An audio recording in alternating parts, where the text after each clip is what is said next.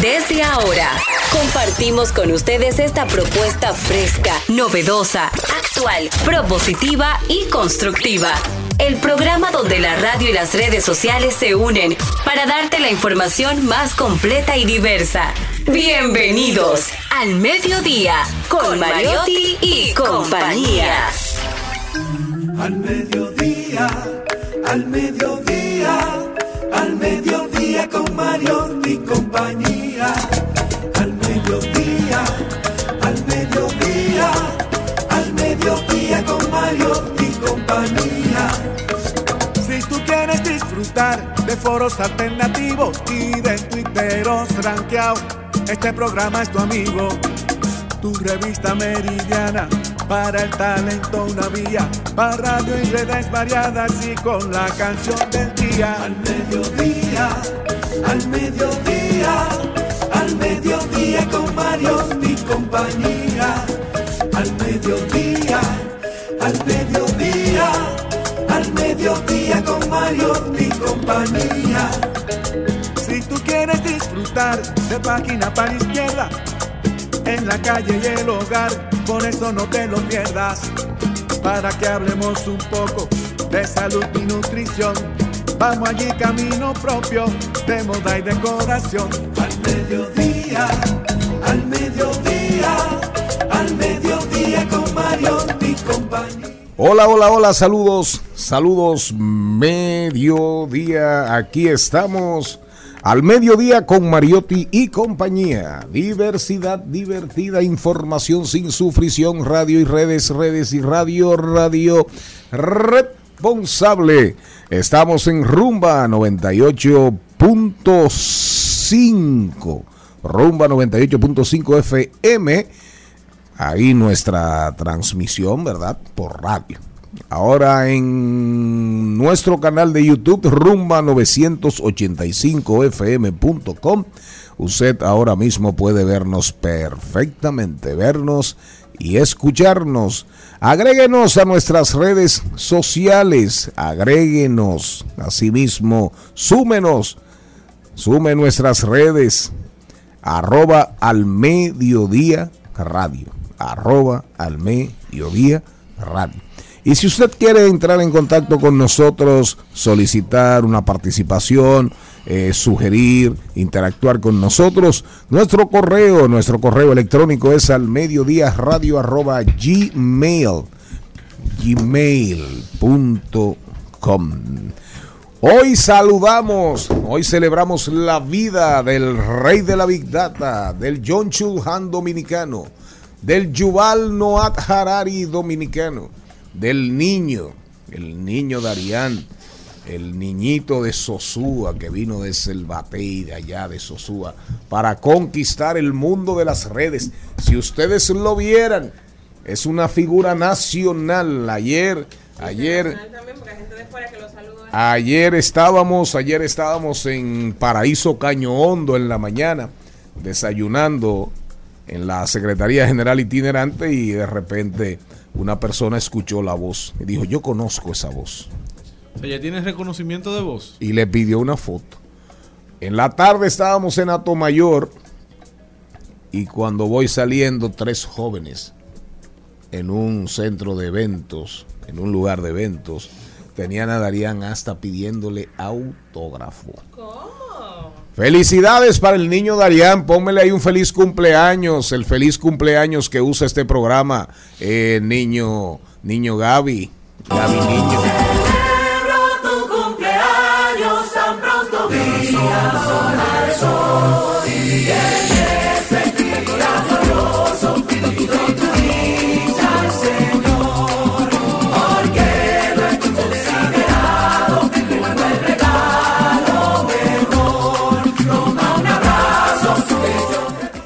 Señor Mariotti, señor Charles Mariotti, paz, ¿cómo anda usted? Todo bien, muy feliz, agradecido de estar con todos ustedes, sobre todo de aquellos que nos sintonizan, que nos acompañan en este horario de transición de la mañana hacia la tarde. Cristian. Muy feliz y contento de estar aquí una vez más en este espacio al mediodía con Mariotti y compañía, siendo radio responsable y sobre todo eh, con una visión de ciudadanía eh, de compromiso, tratando de traer temas con diversidad, pero sobre todo con muchísima alegría para que sus medios días sean más entretenidos. Una pregunta, señor Morel, que usted qué ha sabido usted de Nene Cabrera, el de Propep? Bueno, Vicky inauguró el fin Ah. de semana unas casas en, en Asua. ¿Qué ha sabido usted de él? Inauguró unas casas en Asua. Él le debe un dinerito a usted. A mí no me debe. Jenny Aquino, ¿cómo andas? Muy buenas tardes, súper bien, gracias a Charly, Dios. tienes que hacerle esa pregunta todos los días al señor Morel. Antonio Espaillat, cóbrale a Nene Cabrera. Les voy a contar, ¿qué tanto le gusta a ustedes el arroz? ¿Mm? Mucho, ¿verdad? Pues hoy es el Día Internacional del Arroz, uno de los alimentos más nobles y buenísimo porque es súper diverso. Claro, mi amor, todo el mundo está al acceso de todo el mundo. Y también la diversidad que tiene. Arroz con leche, con sal, tú lo quieres. Está Me el arroz encanta con el arroz coco, con leche con sal a mí. Y eso como Ay, que no se usa el con arroz con sal. Claro que sí. Eso lo quitaron. Arroz con leche. Ayer yo comí arroz con leche que No, mi pero mamá me aquí, en trajo. la, aquí, bueno, en la capital eso se usa como, hasta como cena. Sí, el No arroz con como leche. postre. El arroz con leche, que una atención, el arroz se ablanda en leche, no se ablanda en agua, que no sabe igual. Si usted lo ablandó en leche, así es que se hace. Y si usted lo, lo ablandó en agua, va a saber malo. Así que ya saben, hoy es el Día Internacional del Arroz, uno pues, sobre todo para destacar las bondades y beneficios de este cereal, considerado el cereal más importante de la dieta alimenticia. Y también hoy es el Día Mundial de las Ciudades. El que quiera celebrar Halloween también es su día. Halloween, Halloween, Halloween.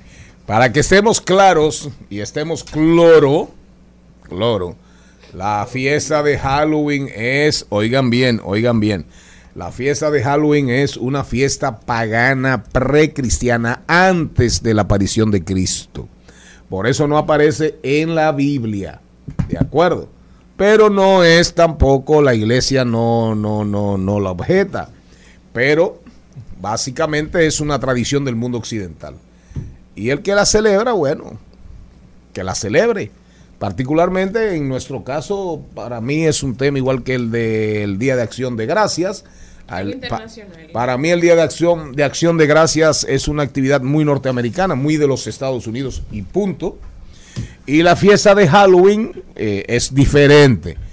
El, claro, los norteamericanos le dieron un peso, le dieron una fuerza porque la sociedad norteamericana, la potencia norteamericana, que es Estados Unidos, ha impuesto muchas conductas, inconductas en el mundo. Pero es una tradición que nace de los celtas, de los Eso irlandeses. es lejísimo. Que se le, creían que el 31 de octubre se juntaban los dos mundos, el mundo de los espíritus y el mundo de los vivos. Así es. Entonces, como creían que venían los espíritus, los vivos se escondían y se disfrazaban para que los muertos, los espíritus, no los conocieran. No los identificaran. Y no los identificaran ni le pidieran nada, ni vinieran a cobrar cualquier cosa que hayan dejado en este mundo. Empieza así, luego se le va dando como un cambio a través de la historia y empieza a ser una oda o digamos a rendírsele pleitesía a los muertos, a los fallecidos, a las personas queridas. Y el tema del trick or treat, del pedir postres, del pedir dulces, del pedir cosas, empieza con una dinámica de las familias ricas dándole comida a los pobres que los ayudaban a llorar a sus familiares. Luego habían niños que también ofrecían los servicios de hacer algún chiste, de amenizar como las, los encuentros familiares donde estaba la gente eh, recordando a un familiar y también Porque se le daba comida, se le en daba los ropa. Estados Unidos también se, se armó la dinámica de costumbre que los velorios eran actividades sociales en algún momento. Claro.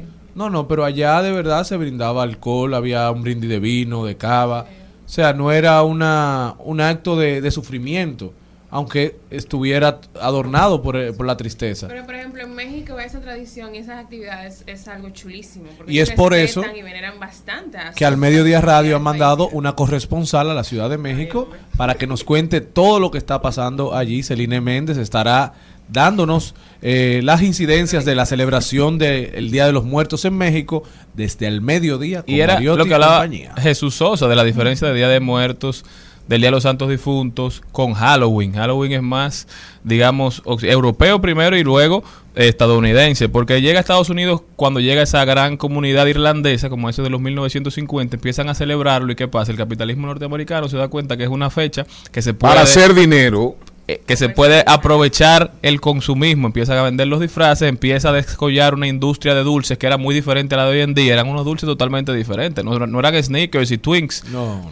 lo que existía en ese Y todavía momento. esas marcas tienen diseños especiales para la época. Entonces se creó toda esa dinámica alrededor de ese holiday, de ese día festivo, y el mundo lo ha adoptado. Ahora en, República Dominicana yo creo que se va a ver una dinámica que se está, ya se vio en Colombia, ya se está viendo en algunos países latinoamericanos, de que como sociedad asumamos con mucho más fe, con, digo, con mucho más fuerza el día de Halloween. ¿Por qué? Porque mis padres por lo menos no les gustaba mucho la fecha, no la entendían, no la celebraban, no fue parte de su infancia. Entonces a mí no me disfrazaban, si me disfrazaban era de mi superhéroe o muñequito favorito, no era de, de muertos, muertos, ni de cosas exacto. que dieran miedo. Pero yo, que me crié celebrando la fecha en colegio bilingüe, ya eso es parte quizá de mi de mi crianza, entonces a mí no me molesta, me he disfrazado y no me molesta, entonces quizá mi hijo crezca con esa con esa costumbre y se celebre cada vez más en territorio dominicano. Pero los mexicanos le han sacado mucho partido. La fiesta de los muertos en México es convoca miles y miles de turistas Sí, al es. año.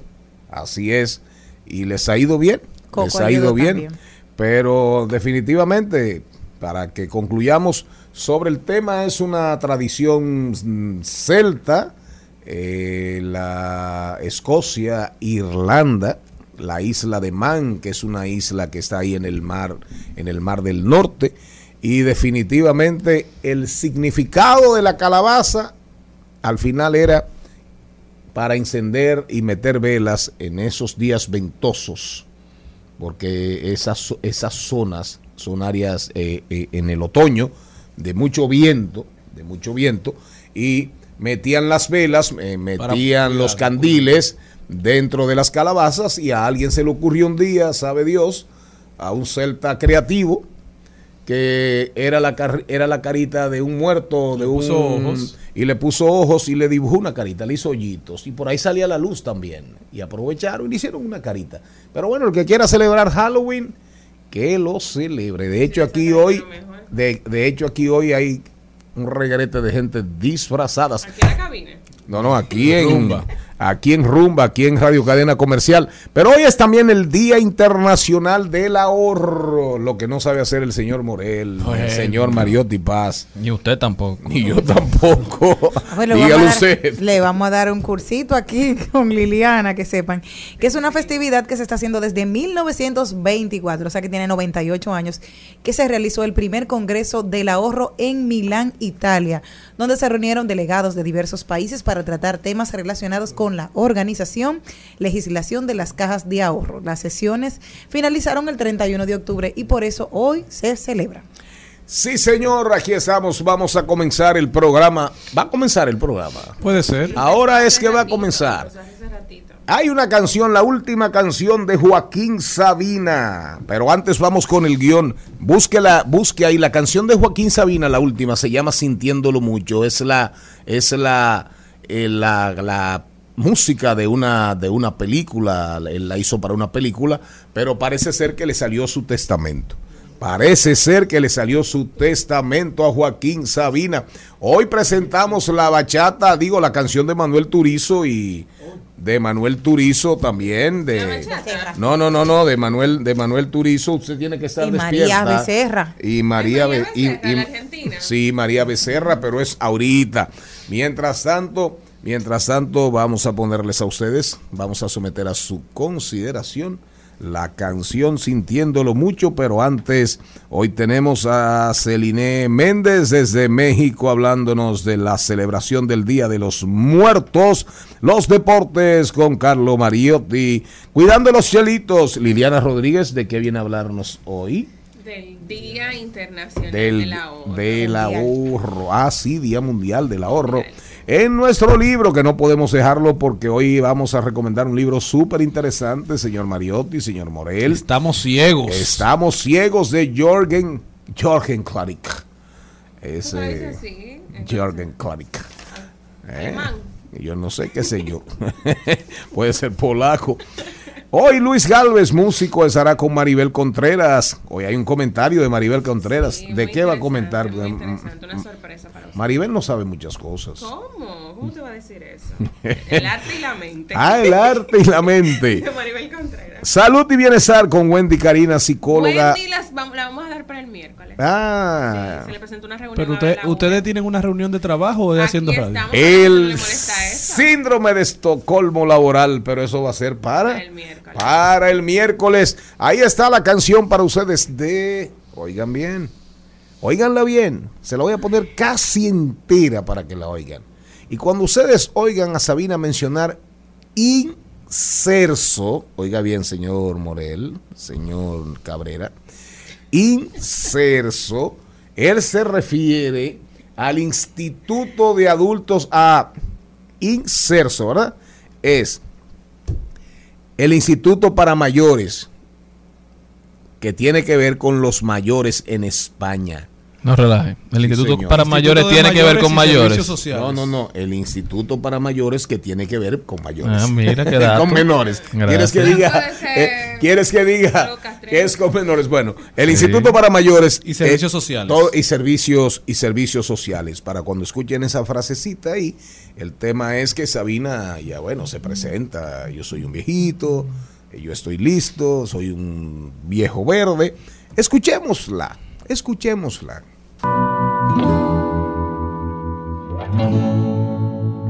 Por fin ayer llegó la hora tan temida de hacer balance de mi vida y terminar esta canción y en vez de echar sal y vinagre en las heridas haré otra vez de tripas corazón. No me veréis en venidor con el inserso. Nadie me tiene que explicar que dos y dos no suman cuatro, que la poesía es el desván de un metaverso, donde las musas se desnudan como albatros. No tengo nada que olvidar de mi pasado, por eso espero que el olvido no se olvide de quién fui. He dado más de lo que algunos me han robado sin olvidar a la que se olvidó de mí. Siempre he querido envejecer sin dignidad, aunque al Oiga eso, señor Mariotti, Charles III, Jenny Aquino. Siempre he querido envejecer sin, Sin dignidad. ¿Qué quiere Que decir? Dios me lo ¿Eh? permita. ¿Quién?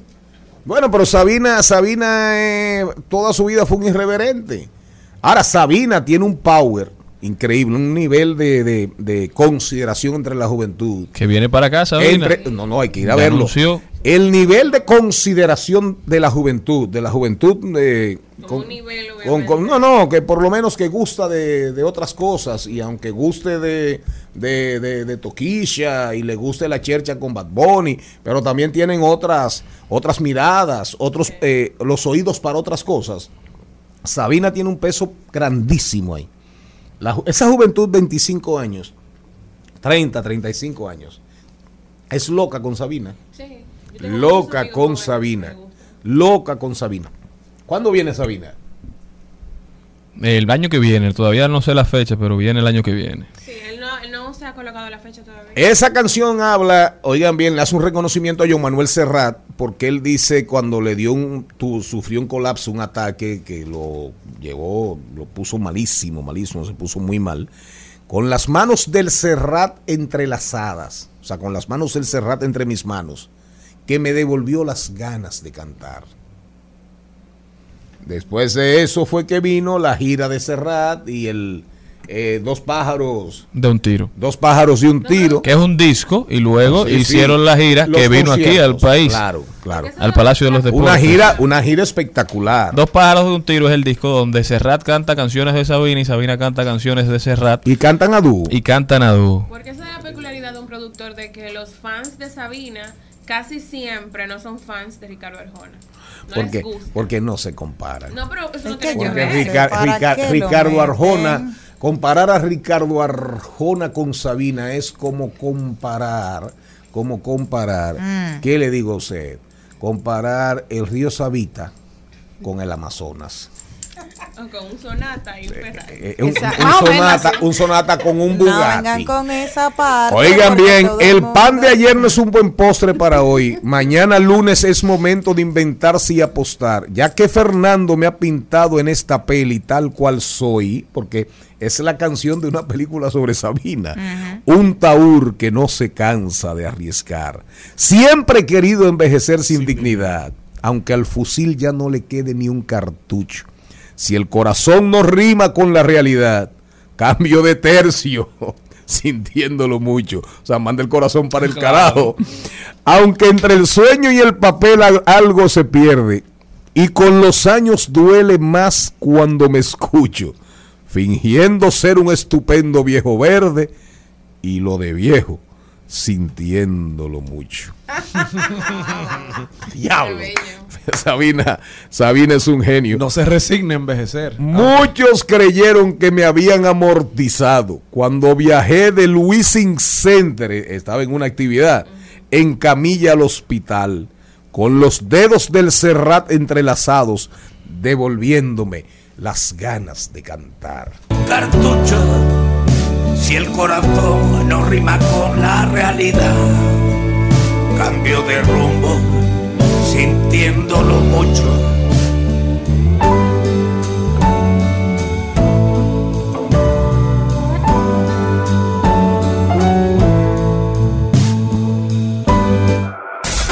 En al mediodía. ¡Ay! Lo dijo. ¡Ay! Lo dijo. ¡Ay! Lo dijo. Lo dijo. ¡Ay! Lo dijo. ¡Ay!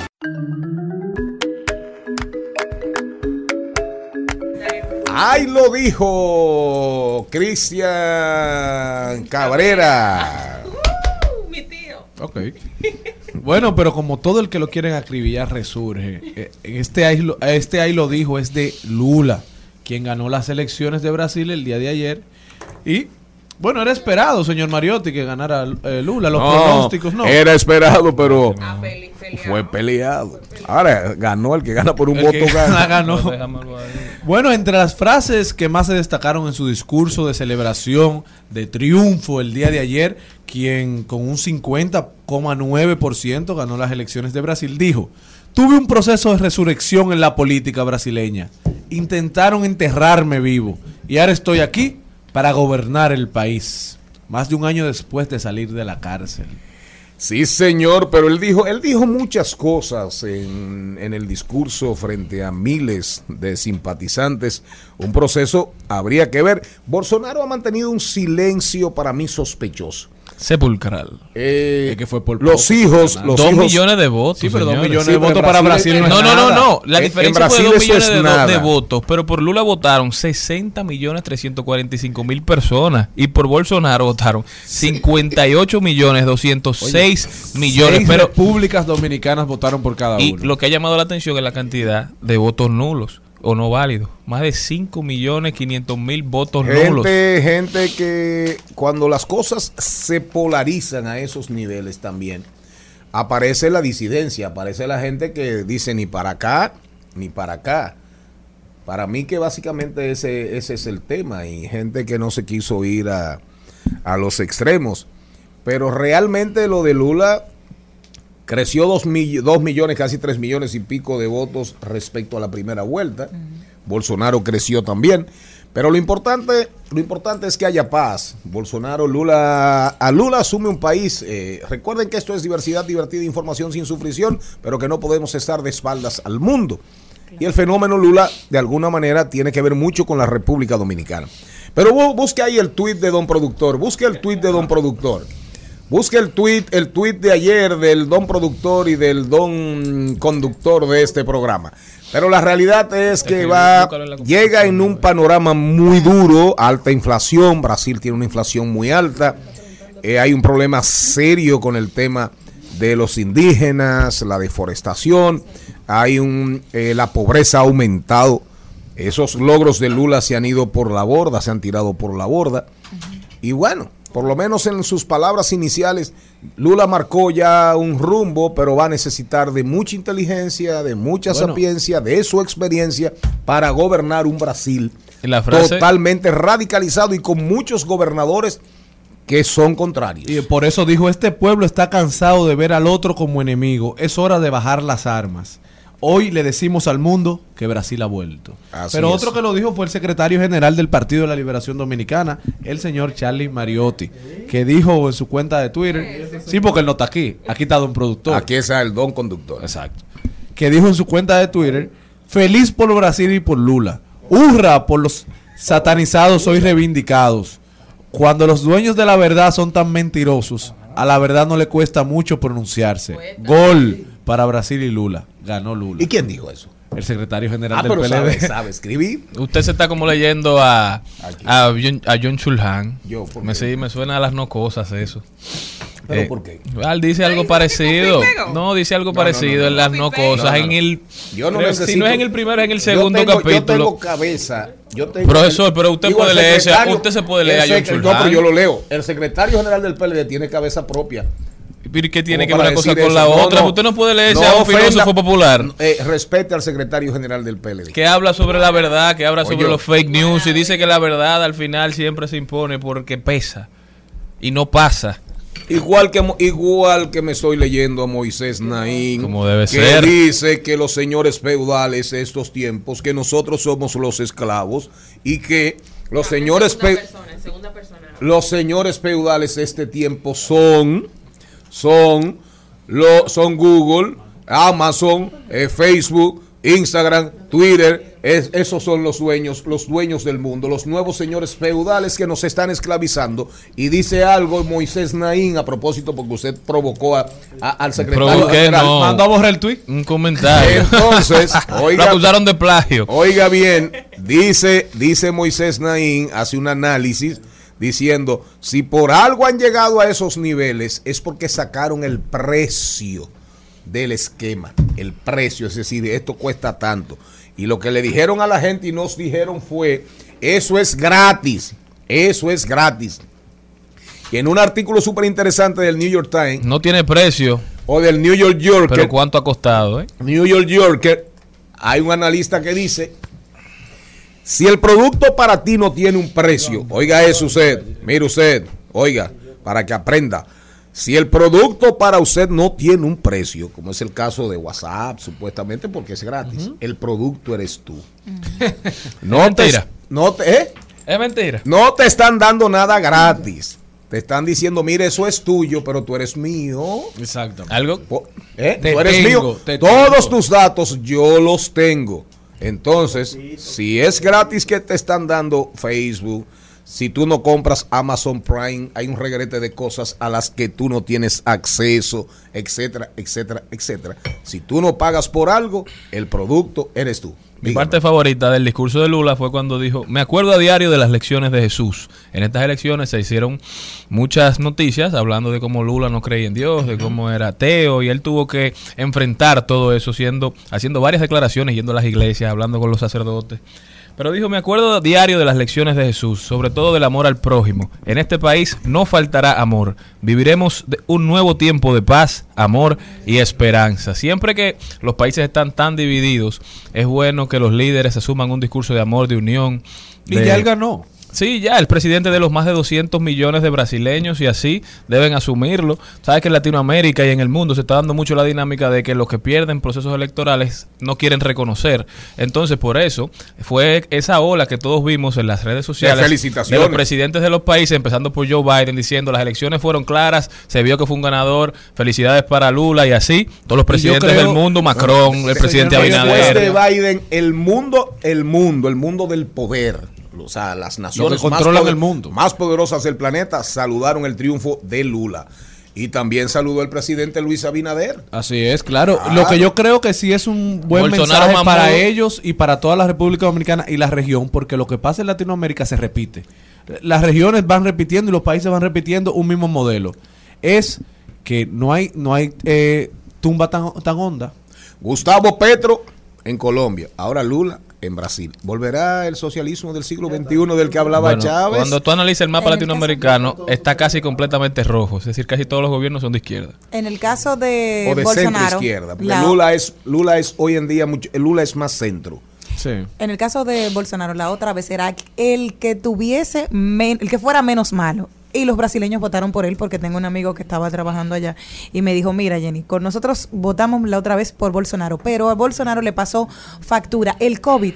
Recuerden que cuando Latinoamérica todo el mundo que a estábamos Trump, cerrada, igual que a Trump. él dijo, no, vayan todo el mundo. Y los, y los brasileños cayeron como mosca, muriendo todos los días por el COVID, porque él no quiso, re- eh, él no quiso tomar las medidas de prevención en el momento y se benefició una parte de la sociedad. ¡Ganó Lula! Nada No, más, eh, José Ignacio decía que el, que, el, que el COVID era un invento.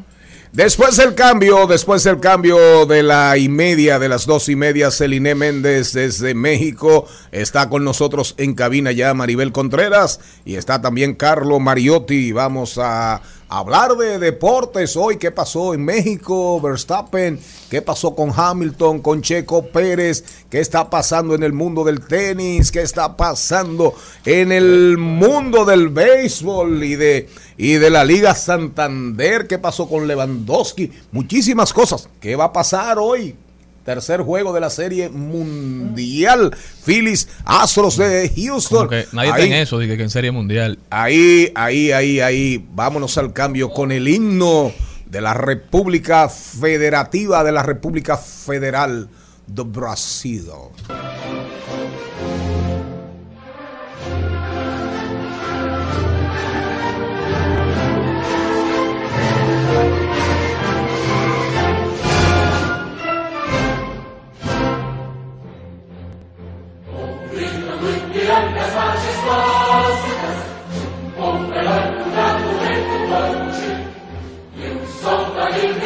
Al mediodía, con Mariotti, con Mariotti y compañía. Rumba 98.5. Una emisora. RCC Media. Seguimos, seguimos, seguimos con Al Mediodía, con Mariotti y compañía.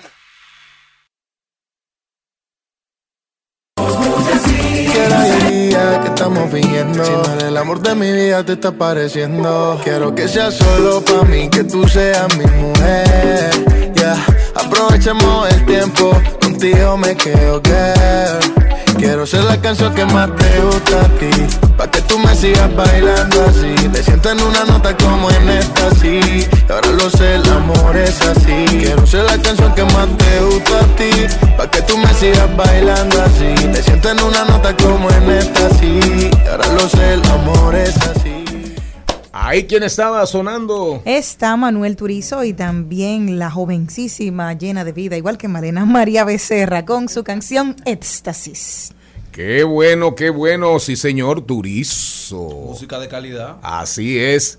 Eh, no, no, y María Becerra es de nacionalidad, ¿qué? Argentina. Argentina. Ganó muchísimos premios como youtuber. Ajá. Se retiró de eso, pero Y se metió a cantar. Primero cantar. youtuber y se metió a cantar. logró tener más de 3 millones de vistas en su canal de YouTube. Fue reconocida en Argentina como entre las 10 influencers más importantes en algún momento. Y luego eh, entró al mundo de la música con solo 22 años. Nosotros nos vamos para México. Ya está ahí por Zoom. ¿Quién está por Zoom? Nuestra corresponsal, Celine Méndez, en la Ciudad de México. Nuestra corresponsal internacional desde, desde un cementerio de algún lugar de la Ciudad de México, allá en México, para hablarnos de esa celebración de muchos años, muchos años.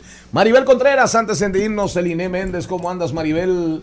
Bueno, yo estoy bien y iniciando esta semana con mucho ánimo y, y una agenda interesante para esta semana en nuestro programa. Carlos Mariotti, salude. Buenas, buenas a toda la audiencia del mediodía, iniciando este lunes con buen pie, un lunes de mucho deporte, ya saben.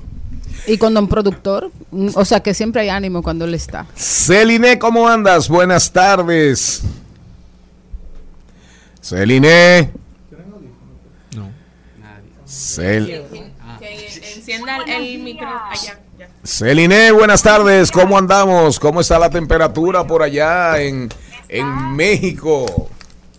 deliciosa, bueno, andamos con abriguito porque para nosotros los dominicanos está un poco frío, pero es como si estuvieras en Constanza en la tardecita. Estamos en un lugar que me imagino que te encantaría conocer, señor don doctor, la casa de Cantinflas. Se, donde se está vivía cortando, se está cortando, Celine. Y ahora, ¿me escuchas mejor? Sí. Te escuchamos mejor. Están, en- están en San Miguel de en la Allende. casa- sí, en la casa de Cantina. Pueblo mira su mágico. piscinita, Pueblo mágico. Y estoy en compañía en la casa de Cantinflas. Aquí vivió sus últimos tiempos y la convirtió en un hotel. Entonces, dentro de las festividades que están celebrando en el pueblo, de verdad que es una cultura maravillosa. Ver a todos los mexicanos cómo le hacen una tributo, le hacen una forma maravillosa a cada uno de los puntos que tienen en sus fam- en su familia, le ponen un altar con la comida, con su recuerdo, con la música de cada una de esas personas que fallecieron, que son las Estoy en compañía de Arlet, quien es nuestra guía turística. Hola. Quiero presentarla para que ella técnicamente nos dé un poquito de lo que es toda esta festividad. Hola Arlet, ¿cómo estás? Buenos días, por aquí por San Miguel de Allende. Este, sí, claro que sí, estamos de fiesta aquí en, en todo México. Eh, estamos festejando lo que es Día de Muertos. Empezamos a festejarlo desde el 28 de, de, no, eh, de, de octubre, perdón. Este, y bueno, eh, empezamos el 28 con los fieles difuntos. De, a partir de allí se empieza a poner una pequeña ofrenda para los animalitos. Recordamos a todos esos animalitos que eh, pues eh, cuando estaban vivos nos dieron muchas alegrías este, y bueno, ya saben que los animales son, nosotros los tenemos como si fueran niños, los, los cuidamos, los arropamos. Y bueno, este, a partir de esa fecha hay quienes empiezan a poner sus ofrendas y si no, eh, varias personas esperan hasta lo que es el 30 de, de octubre para empezar a ponerlas ¿Qué se ha podido. ¿Qué se ha podido vivir todo este fin de semana, incluyendo el día de hoy en la Ciudad de México, con la festividad? ¿Cuáles son las fiestas? ¿Cuál es la- ¿Cómo se vive la tradición allá? Aquí la, ahorita estamos de fiesta eh, nada más por lo de Día de Muertos, es una fiesta muy grande, en todos los lugares ya hay ofrendas, este, creo que Celine ya ha de haber mandado fotos, este, bueno, no puede faltar en la ofrenda la comida, comida que al difunto en vida le gustaba, el tequila, la cerveza, este, el cigarro, el puro, la música, eh, la guitarra, si le gustaba tocar guitarra, alguna prenda, eh, hay lugares donde no se ponen fotos, comunidades que no les gusta que les tomen fotos, pero bueno, en esas comunidades eh, lo que se acostumbra a poner es las prendas, el zarape, el rebozo, el sombrero, todas esas este, prendas que en vida eh, ocupaba el difunto. Eh, no puede faltar un vaso de agua, un plato con sal, eh, la flor de cempasúchil, que solamente en esta temporada se da, que se empieza a sembrar a partir de junio, julio, para que esté lista para esta enorme fiesta que se tiene aquí en, en México. Bueno, recordamos a nuestra audiencia que estamos hablando con nuestra corresponsal en la Ciudad de México, Celine Méndez, nuestra corresponsal internacional, que nos está hablando todo lo que está aconteciendo eh, en torno al Día de los Muertos, a la celebración, que es una gran celebración lo que se vive en la Ciudad de México. Celine, ¿cómo te has sentido? ¿Qué, ¿Cómo has sentido el, fervor y la alegría de la gente? Bueno, la verdad que es una fiesta nacional, inclusive los que venimos de visita entendemos cuál es la magnitud de, esta celebración. Todo el mundo pone su altar, en su casa, sobre todo el día 2 de noviembre, que es el día de, los muertos, van al cementerio y se pasan un rato con su ser querido, le llevan música. Mariachi. le gustó a esa, a esa persona. No, Muchísimas eso. gracias a. Celine Méndez, nuestra corresponsal internacional desde la Ciudad de México, que nos contó todo lo que acontece sobre en la celebración del Día de los Muertos. Nosotros continuamos. Al mediodía,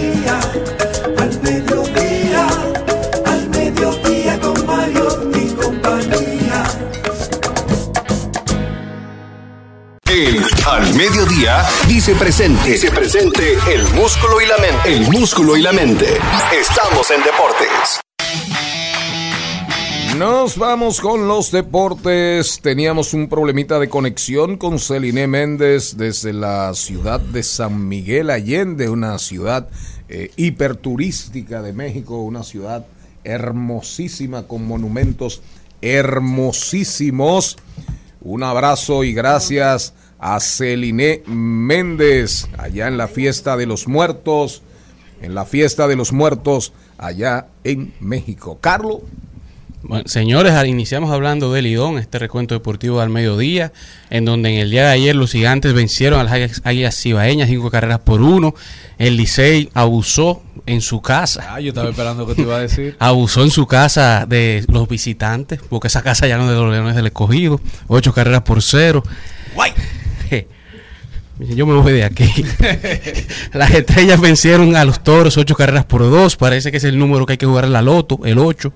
Mientras que hoy las estrellas juegan contra los gigantes, las águilas estarán visitando a los tigres y los leones estarán visitando a los toros. Mientras que en la tabla tenemos a los tigres liderando con ocho victorias y tres derrotas, seguidos por las águilas con 8 y 4, los gigantes con 8 y 5.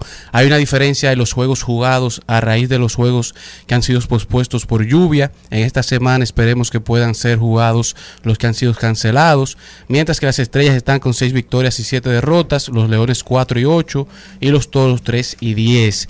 Mientras que en las grandes ligas, el segundo juego de la Serie Mundial, el umpire Pat Hoberg y su historia, Pat Hoberg en el segundo juego llamó el juego perfecto. Pat tu- tuvo un total de 109 picheos llamados y 129 picheos sin errores. Dígase, si se llamó 100 strikes, los 100 ra- strikes fueron strikes y si llamó 29 bolas, las 29 bolas fueron bolas.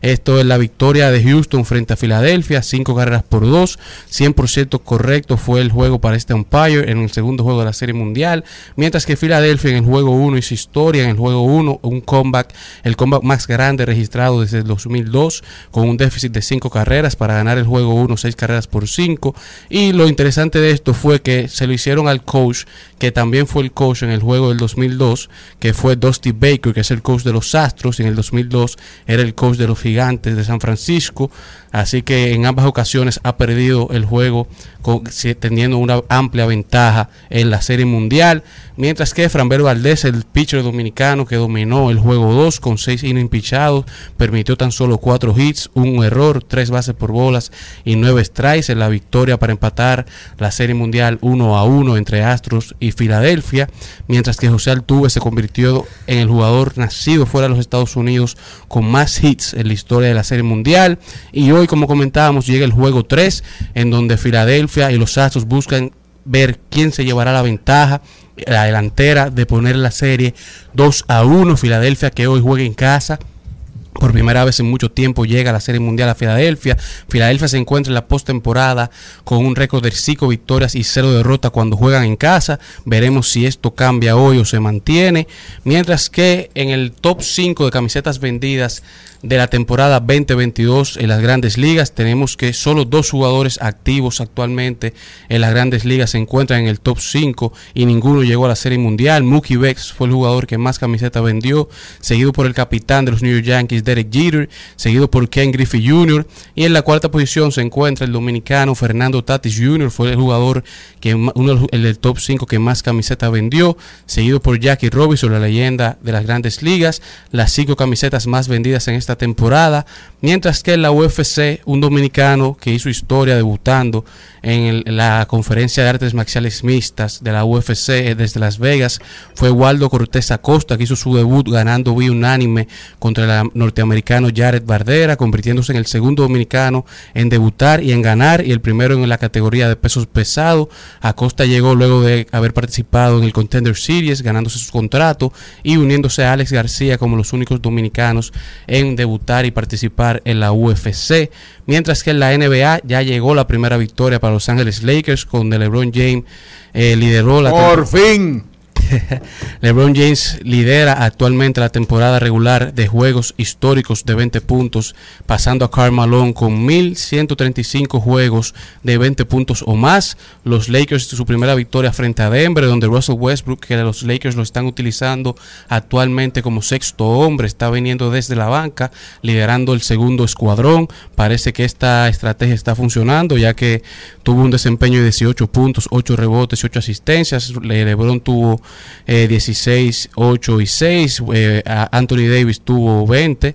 Así que los Lakers verán, parece que están mejorando con estrategia. Y Lucas Doncic se convirtió en el primer jugador desde Michael Jordan en el 86 en anotar más de 30 puntos en los primeros 6 juegos de la temporada de la NBA. Vi a LeBron celebrando como que había ganado el, el título de la NBA. No, lo que estaban celebrando fue la primera victoria del coach de los Lakers, su primera victoria como Ah. coach de Los Ángeles Lakers. Ahora, la NBA definitivamente el talento, lo de eh, Cleveland, increíble lo de Cleveland. ¿eh? Spider Mitchell y Kevin Love. Increíble lo de Cleveland, ¿no? Y, y, y, y Love. Mitchell, Donovan Sí, sí, Mitchell y Kevin Mitchell Love. y, Kevin Love.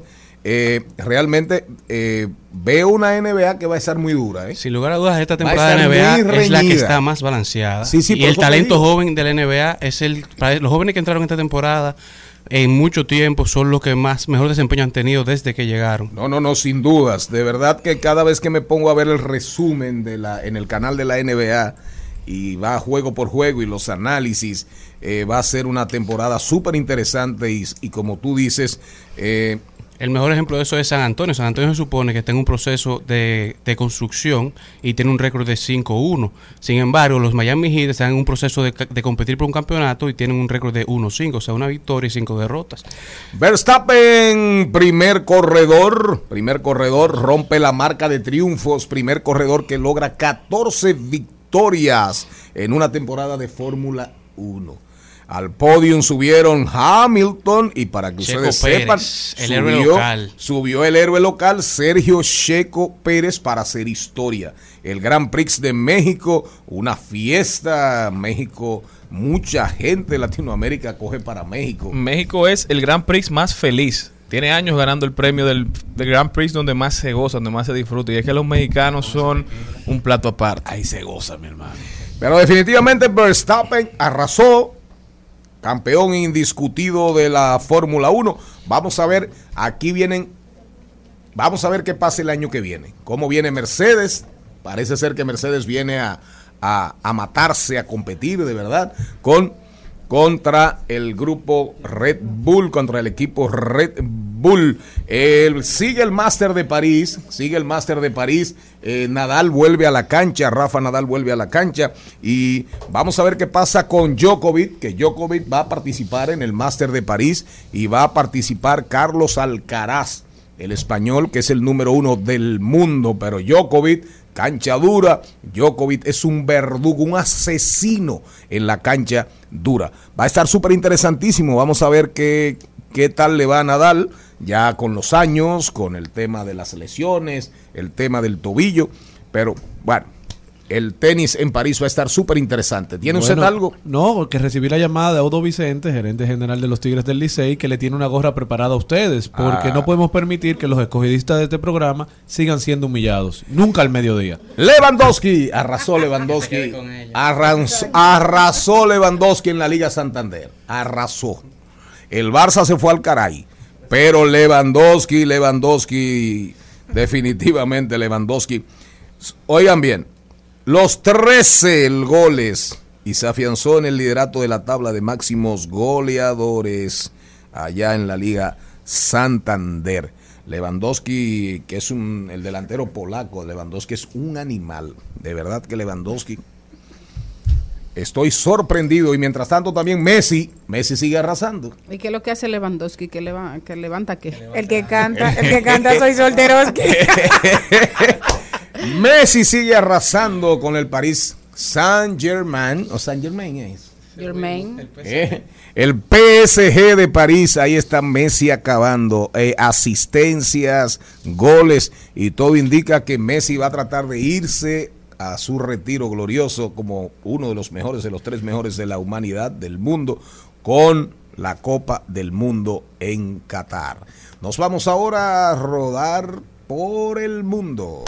Si no eres el amor de mi vida te está pareciendo Quiero que sea solo para mí, que tú seas mi mujer Ya, aprovechemos el tiempo, contigo me quedo que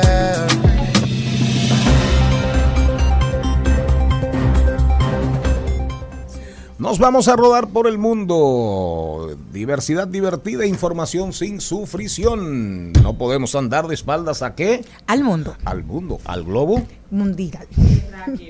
Mundial. Y yo me voy para España, donde el gobierno, el gobierno, el gobierno se prepara para una fuerte subida de salarios, del salario mínimo eh, por la inflación. Un grupo de expertos se reunirá esta semana para determinar la nueva alza. Los sindicatos esperan que esa alza sea de un 10% eh, para llegar hasta el salario mínimo de unos 1.100 euros. Eh, dicen eh, que el gobierno tiene claro que en medio de una coyuntura económica dominada por la inflación, los trabajadores más vulnerables no pueden seguir perdiendo poder adquisitivo. Yo creo que es un reflejo de del mundo completo. eh, que hay que revisar los salarios. Ya el salario mínimo de muchos países, como por ejemplo la República Dominicana, no se corresponde con la canasta básica familiar y los eh, con la factura de la energía eléctrica, que todos los días está más cara. Eh, hay que ponerle el ojo a eso al ministro de Trabajo que comience a concertar el de aquí. Jenny Aquino, ¿para dónde te Me vas? voy para Nueva York y es que los usuarios de Instagram de todo el mundo despertaron este lunes sin poder acceder a sus cuentas de Instagram se cayó el mundo? bajo la alerta de que Bueno. habían sido suspendidas porque habían violado reglas de la comunidad. Ellos emitieron un comunicado en el que dice, somos conscientes de que algunos de ustedes tienen problemas para acceder a su cuenta de Instagram. Lo estamos investigando y pedimos disculpas ante las molestias. El que se pasa un día sin WhatsApp y sin Instagram, hay gente Es que, feliz. Hay gente que se suicida. Hay gente que se mata, señores. Eh, eh, eso es una crisis mundial, universal. Sí. Un día sin Y Instagram. millones de dólares perdidos. Un día sin Instagram. Las ventas que se, que se ¿Para producen dónde- por ahí. ¿Para dónde se va usted? Vámonos para Rusia, donde los rusos han dicho que va a, va a dejar de participar en el acuerdo que realizaron con las Naciones Unidas para seguir el cambio de los granos de trigo El cruce de granos. en los mercados internacionales. Está acusando a Kiev de un ataque de drones en Crimea.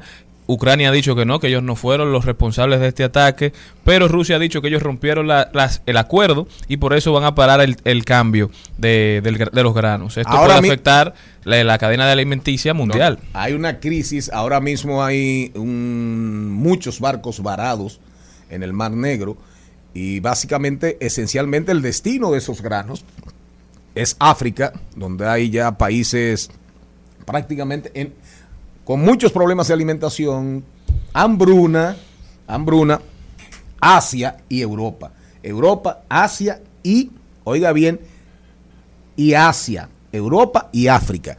Y mientras tanto, ahí están los barcos parados, parados, y no hay manera, y no hay manera de que puedan salir, porque Turquía, como el acuerdo se rompió, Turquía está ahora mismo diciendo, vamos a esperar, vamos a ver qué pasa.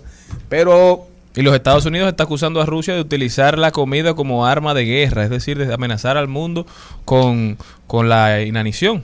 Mantengamos la confianza en que pronto habrá un acuerdo con otra vez, otra vez, ojalá eh, el Papa, la- las Naciones Unidas vuelvan a hablar con don Putin, con el señor Putin, don Vladimir, y con eh, Mr. Mr. Zelensky. Maribel Contreras. Bueno, yo me voy para el Perú, para Arequipa, donde se está celebrando el Live Festival, donde a propósito del día, la ensayista española Adela Muñoz publicó, que publicó en el- a comienzos del año un libro titulado Brujas. Dice que además es eh, ganadora del premio Meridiana de, de literatura. Dice que aún la casa de brujas no se ha terminado, que se sigue cazando brujas y que todavía en países como el África subsa- eh, subsahariana y en el Caribe y Centroamérica, no tengo constancia de eso, dice ella que todavía hay casas de brujas y también defiende a España en el término histórico diciendo que en España solo fueron ejecutadas eh, por brujería 500 personas Casi nada. pero que en el caso, por ejemplo, de Alemania fueron 25 mil. O sea que son muchas brujas muertas. Dice que hay que leer más sobre la historia de la Inquisición, que ha quedado marcada como un mal periodo y que realmente tuvo muchas cosas mejores que simplemente ser acusado de un tiempo en el que se mataban a las mujeres por brujas. Si usted hubiese vivido en esa época, Muerta. la mataban. Y cerramos este rodando por el Rapidito, mundo con nuestra rapidito. República Dominicana que en horas de la mañana recibió el crucero más premiado del mundo y que tiene una capacidad de 9 mil personas entre tripulantes y cruceristas. Eh, Es el más grande en llegar a tierra dominicana Así en la historia. Y mañana recibimos una embarcación cuyo precio ronda los 1.5 billones de dólares. Eh, Que bueno, cuiden eso. La República Dominicana se convierte en un hub logístico y de, de cruceros de disfrute y cruceros de, de carga, embarcaciones de carga. Felicitar a la Autoridad Portuaria Dominicana por su ¿A gestión. quién? A la Autoridad Portuaria Dominicana. Y Nene Cabrera no tiene que ver nada con eso. Él no recoge. Lo saludaste, no le dijiste nada. Él no es que recoge los Hola. desechos de esos barcos. Eh, vámonos. ¿Eh? Rumba 98.5. Una emisora. RCC Media. Seguimos, seguimos, seguimos con Al Mediodía, con Mariotti y compañía. 50 años de historia con el mismito sabor. Óyelo bien, con el mismito sabor. 50 años de historia con el mismito sabor. Con el sabor. Cuando yo me como una toita, la toita, la toita, o me chupo una piragua, la pared de coquito se me pone la piel. Mira cómo se me pone, para te. El grupo Quisqueya, el mismito sabor del conjunto Quisqueya. 50 años. Diablos. ¿Eh? Oh, pero mucho más. 50 años el conjunto Quisqueya, ahí andan. Eh, me, me imagino que van a hacer una gira nacional. Les, les fue bien en el espectáculo de celebración al conjunto Quisqueya y eso, eso nos alegra, nos alegra sobremanera. Ahí tenemos buenos, buenos amigos. Y el conjunto Quisqueya, el grupo favorito de Doña Zaida. El grupo favorito de Doña Zaida. El conjunto Quisqueya tiraba un merengue y Doña Zaida se lo suspendía. Está atento a ello. Claro, y por eso era la chercha, por eso era la chercha con Doña Zaida y hay merengues del conjunto Quisqueya que mencionan a Doña Zaida. Y, y Johnny Ventura, recuerden, si no es que Zaida se opone, ¿qué le, van, ¿qué le van a hacer? Pero el conjunto Quisqueya, toda una, una leyenda de la música, una leyenda del merengue del merengue dominicano y uno de los grupos más alegres de la República Dominicana. Una trayectoria exitosísima, buena vida, buenas vibras y sobre todo arrancaron en Puerto Rico y ahí están todavía, señores, dando carpeta musical. El conjunto Quisqueya desea en Navidad que todos nos unamos. Cuando no suena eso, no hay Navidad. Vámonos. Felicidades al conjunto Quisqueya y a todos sus seguidores. Después de Trending Topic, Liliana Rodríguez viene a hablarnos del ahorro. Trending, Topics. Al mediodía, con Mariotti y compañía. Presentamos Trending Topics.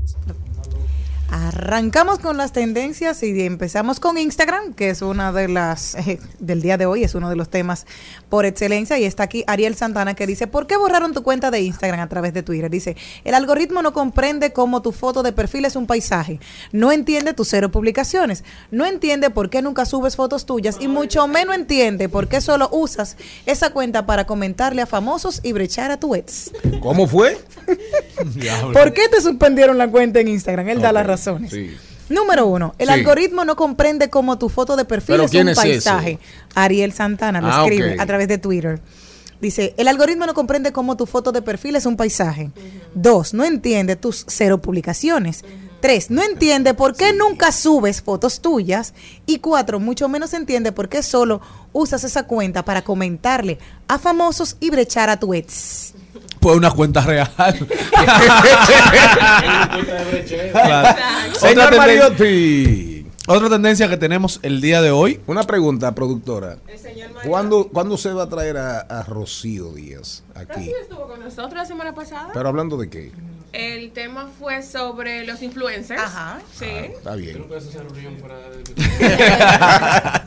Otra tendencia que tenemos el día de hoy es Víctor Herarte, eh, fo- folclorista, Herarte. eh, folclorista de Santiago, un ícono legendario del carnaval. Sí, lo mataron. Ya. Hermanos haitianas, iba a decir que Claro, información sin diversidad divertida, información. sin información es tendencia. Y, y- y no lo sabe medio país. Bueno, y Diga dentro de las personalidades que lamentaron su muerte fue el alcalde de Santiago, Abel Martínez, quien escribió que lamenta la muerte del folclorista, eh, a quien consideró como un ícono legendario del carnaval de Santiago y de la gran gala del carnaval dominicano. Dígame usted.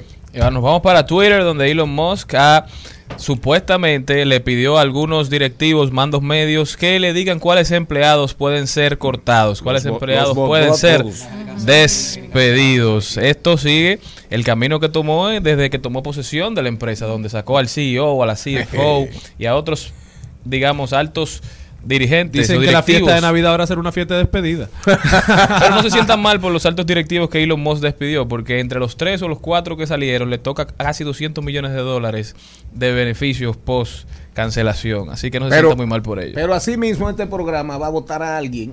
Sí, usted Sí, se va. Porque yo no entiendo, yo no entiendo. Pues Usted, usted no ve lo que dije. Aquí hay gente que entiende en ese programa que este segmento es el que le da las le da la libertad de romper con la esencia de Porque este que este segmento no es de nosotros, Pero es de las que redes sociales. Pero que Vitico solo sabe medio país que este programa es información, diversidad divertida, información sin sufrición, señor No, Cabrera. pero, usted, pero usted mismo también a veces nos dice que nosotros no podemos estar alejados de la realidad del Cuando día. llega el segmento rodando por el mundo. Pero ese es Básicamente. Cancelarlo a los Mire a propósito, a propósito de los tuiteros. No, sí, pero no señor me- no, Mariotti, no, no me- arrugue no- la boca. no mire. me lo pise Óigame, tuiteros tóxicos. Oye, con Elon. Musk, con Elon Musk, llegando a Twitter, oigan bien ya los análisis que están haciendo. Oigan bien. Oiga usted, señor Cabrera. 10 usuarios de eso. Twitter vetados que podrían regresar. Oigan esto. Elon Musk votó un regrete de gente, ¿verdad? Desde que llegó. Venganza. ¿Verdad? Ahora oigan. Donald Trump Lo más seguro vuelve. hizo su propia, hizo su propia plataforma, su propia aplicación. Y sus seguidores. Donald Trump. Eh, ¿Cómo se llama? Eh, Kanye West. Kanye West. Kanye Rap. West. ¿Eh? Kanye West. Ese Yeah. mismo. El de Yeah. Cayo, Hueso, ¿no? Yeah. Es eso. Exacto, Ye. Alias Ye. Rapero, compositor de canciones, productor de discos, diseñador de moda. Beto, el veto fue por comentarios antijudíos. ¿De acuerdo? David Duke, David Duke, Que también tiene su propia plataforma, yeah. también la tiene. Eh, Ye. Co- Compró su propia plataforma. Eh, exacto. Eh, West, alias Ye, el rapero, tiene su propia plataforma. David Duke, supremacista blanco de Estados Unidos, teórico de la conspiración y ex miembro del Ku Klux Klan. El veto fue por conductas de odio, promover el odio. Marjorie Taylor Greene, política de los Estados Unidos, empresaria y teórica de conspiración de extrema derecha, vetada por desinformación sobre el COVID. Este no sé quién es. David Icke, teórico de conspiración de, ah, de Reino Unido. Cree que los extraterrestres van a controlar la Tierra. Oiga, ese está loco. Ex comentarista deportivo. Ex comentarista deportivo de, de, de TV. Beto, ¿por qué lo sacaron de Twitter? Desinformación sobre el COVID. Alex Jones, anfitrión de la extrema derecha de un programa de radio, si ese sí sé quién es. Racista y teórico. Beto, conducta abusiva. Y asimismo, oigan bien, prácticamente todos los grandes vetados de Twitter son gente eh, supremacistas de extrema derecha. El único que tiene que ver con una empresa, periodistas, empresarios, hay un director de una farmacéutica que subió un 5, qué sé yo, cuánto mil el precio de un tratamiento contra el VIH. A ese lo vetaron por acoso contra una reportera. Hay uno de las Naciones Unidas, digo, del Reino Unido, que ridiculiza el feminismo. Ese, se ese es un racista supremacista. Es decir, que Elon Musk, que es el papá, Elon Musk cree en la libre expresión, va a dejar esa red Vamos abierta a todo el mundazo. ¿Quiénes componen ahora ese tribunal de disciplina? A jugar- ¿A dónde? a jugar Ese bollo. tribunal de disciplina. La grata con puño en Twitter. Nos vamos, seguimos con este programa después de Trending Topic. Ahora no, ahora viene, vamos a cuidar los chelitos. A continuación, en Al Mediodía, cu- cuidando los chelitos. Cuidando los chelitos. De las redes. Oigan bien, Liliana Rodríguez, ¿cómo estás, Liliana? Buenas tardes a todos y todas. Feliz de estar aquí y más hoy hablando del Día Mundial del Ahorro. Wow, Liliana. Eh, Es- El es Día una- Mundial del Ahorro tiene, eh, tiene algún, algún valor real en la promoción del ahorro. ¿Sirve para algo tener un Día Mundial del Ahorro, Liliana? Todo inició precisamente eh, hace casi 100 años, un congreso que se estaba haciendo, el Día Mundial del Ahorro. Y así fue que lo, a raíz de esa reunión, pues ellos lo instituyeron para que pudiera permitir que en un día como hoy se conmemorara este concepto que puede permitir el desarrollo de pueblos, el desarrollo de hogares, el desarrollo de personas. Y precisamente por eso, en el día de hoy, parte de la reflexión que traigo es que pausemos y que veamos precisamente cómo nosotros podemos armar una cadena de información y de fortalecimiento del ahorro en nuestro día a día cómo nosotros podemos transmitirle el valor del ahorro a los niños, a las niñas, a nuestros padres, a nuestro entorno. Y sobre todo, ¿por qué? Porque el ahorro normalmente nosotros lo vemos con un carácter individual. ¿Carácter? Individual. O sea, yo ahorro y soy yo la única que estoy ahorrando y para un fondo propio pero no lo es. O sea, hay muchas cosas que son colectivas, formamos parte de un hogar donde intervienen más personas y puede influir en, en nuestro ahorro. Es que lo primero que quería recordar con esto es que aquí también a nivel nacional hay iniciativas de educación financiera para poder eh, propiciar y promover el ahorro. Se, hay una semana incluso económica eh, financiera que se realiza en el mes de marzo para poder eh, promover dentro de los niños el, el, ahorro. Eso es lo primero, recordar que nosotros tenemos mucha información disponible, que hoy nosotros podemos acceder a ella, incluso aprovechando la digitalización, para en el día de hoy acceder a esa información y ver cómo podemos fortalecernos a nivel individual. Lo segundo es recordar que si nosotros queremos tener hábitos de ahorro, para construir esos hábitos de ahorro, nosotros tenemos que convertirlo en algo permanente. ¿Esto qué quiere decir? Que tiene que tener un carácter repetitivo. No puede ser que yo ahorre hoy un día, pero al otro día estoy despilfarrando el dinero. Uh -huh. O sea, tiene que ser algo constante, tiene que ser algo repetitivo para que sea realmente un hábito. O a veces ahorramos por un fin y cuando ese fin se cumple ya, ya no seguimos acabamos. Ahorrando. Así es, porque muy eso mismo que dice Malena, hay ahorro con propósito, uh -huh. que yo tengo una meta, yo quiero ahorrar para reunir ese inicial para la vivienda. Uh -huh. Eh, pero también yo tengo que tener un ahorro para emergencia, como he hablado en otras ocasiones. Así es. Y parte de lo que tiene de fondo también el ahorro es que te permite precisamente organizarte. si tú vas ahorrando, tú puedes tener siempre un margen para imprevisto, de forma claro. tal a que tu planificación, tu presupuesto, no sufra grandes cambios por esos imprevistos. Y vivir sin temor. Porque a veces cuando no tenemos un presupuesto ahí para cualquier imprevisto, uno vive atemorizado de que, por ejemplo, si tengo un familiar con una X situación, una enfermedad o algo y no puedo colaborarle porque no tengo quizás ese, esa liquidez para hacerlo. Liliana, veía en las redes sociales una encuestica que, que decía, que preguntaba que si con el doble sueldo debemos limpiar las tarjetas o ahorrar. Limpia la tarjeta. no, no dan. Mira, esa es una muy buena pregunta, de verdad, Cristian, porque eh, también cuando llega el doble sueldo ya está comprometido. Casi siempre. Entonces, ahí eso es lo primero. Y, y esa pregunta es esencial porque lo primero es que en el 2023 no presenta un escenario muy positivo, por como vemos el escenario internacional. Así que yo vuelvo y repito de que hay que ser muy consciente de lo que uno va a invertir, de lo que uno va a adquirir en estos momentos, el compromiso que uno está asumiendo, que puede asumir a largo plazo, de que sea un porcentaje dentro de nuestro presupuesto que esté quizás por debajo de un 30-35% en nuestro nivel de endeudamiento para no poder tener, eh, no tener ese temor a no, no cumplir con nuestros compromisos. Pero si tú tienes unas deudas en tarjeta de crédito que son muy costosas. La sugerencia es que las saldes. Porque si tienes un ahorro ahí, lo más probable es que el retorno que te dé ese ahorro es muchísimo inferior a lo que tú puedas A los estar intereses pagando que genera a los intereses que genera una tarjeta de crédito que puede rondar el 60% anual. Entonces, ahí realmente una respuesta cerrada, saldar esa deuda para que tú estés tranquilo y iniciar, iniciar de nuevo eh, con poco, pero iniciar. Lo importante es crear ese hábito y tú preahorrar.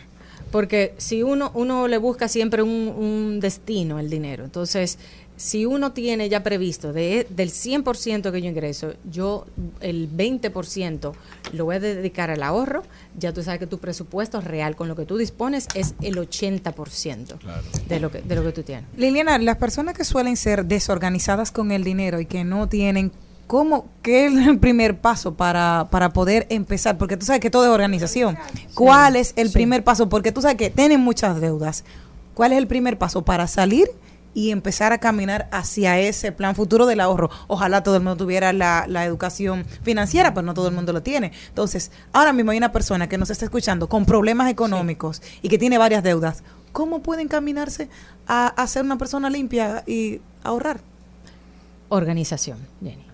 Organización es lo Limpia de primero. deudas. Exacto. Porque puede ser limpia con muchísimas deudas. Exacto, pero ahí se baña todos los días, pero tiene Claro, problemas por en su eso casa. mismo. Sí.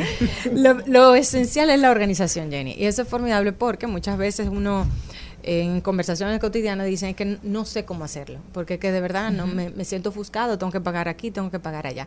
Pero en esas conversaciones cotidianas vemos que lo esencial es organizarse, tener el presupuesto y tú saber en qué tú estás gastando, en qué gastas.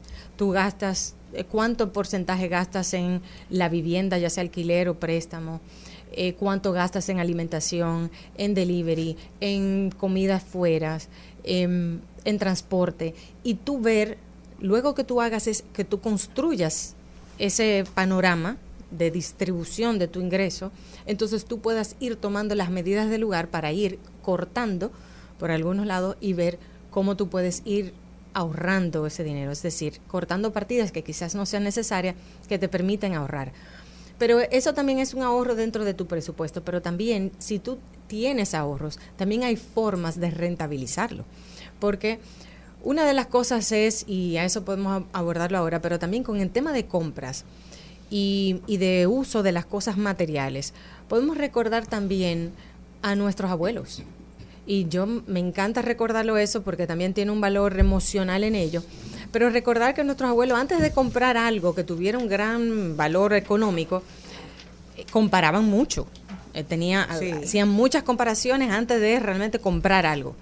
Averiguaban en un lugar, averiguaban en otro y de- tomaban la mejor decisión con paciencia, con pausa y una decisión premeditada, no el impulso salir y comprar. Y de hecho, algunas de las personas que se le han, se le han preguntado, jóvenes hoy en día, la ventaja de, de Amazon, de comprar a nivel digital, es que tú puedes no comprar por impulso, ver que tú tienes ahí cosas disponibles, guardarlo en tu carrito y después tomar una decisión como más premeditada. Pero también nuestros abuelos reciclaban muchas cosas. Así es. Eh, veían, antes de yo comprar algo nuevo, veían, tengo algo parecido que pueda rescatarlo, que lo pueda coser, que lo pueda recuperar y eso te lleva a ciertos ahorros. Los reutilizaban. Y eso, de verdad, si uno lo incorpora en el día a día, más cocinar en casa porque ellos siempre buscaban la forma, siempre donde uno se reunía en casa de los abuelos, y En si uno se reunía... esto. Si uno estaba en la calle y decía, mami, yo quiero tal cosa, en la casa hay esto, en la casa hay lo otro, no hay necesidad de comprar en la calle. Exactamente, Maleni. Y la verdad que ahí hay un gran dinero que uno se ahorra. Y si uno tiene ahorros, también ver dónde Don ahorrarlo. como que se siente un poco identificado. No, ojalá yo con el comer en casa Pero realmente eso... todos los domingos y los sábados.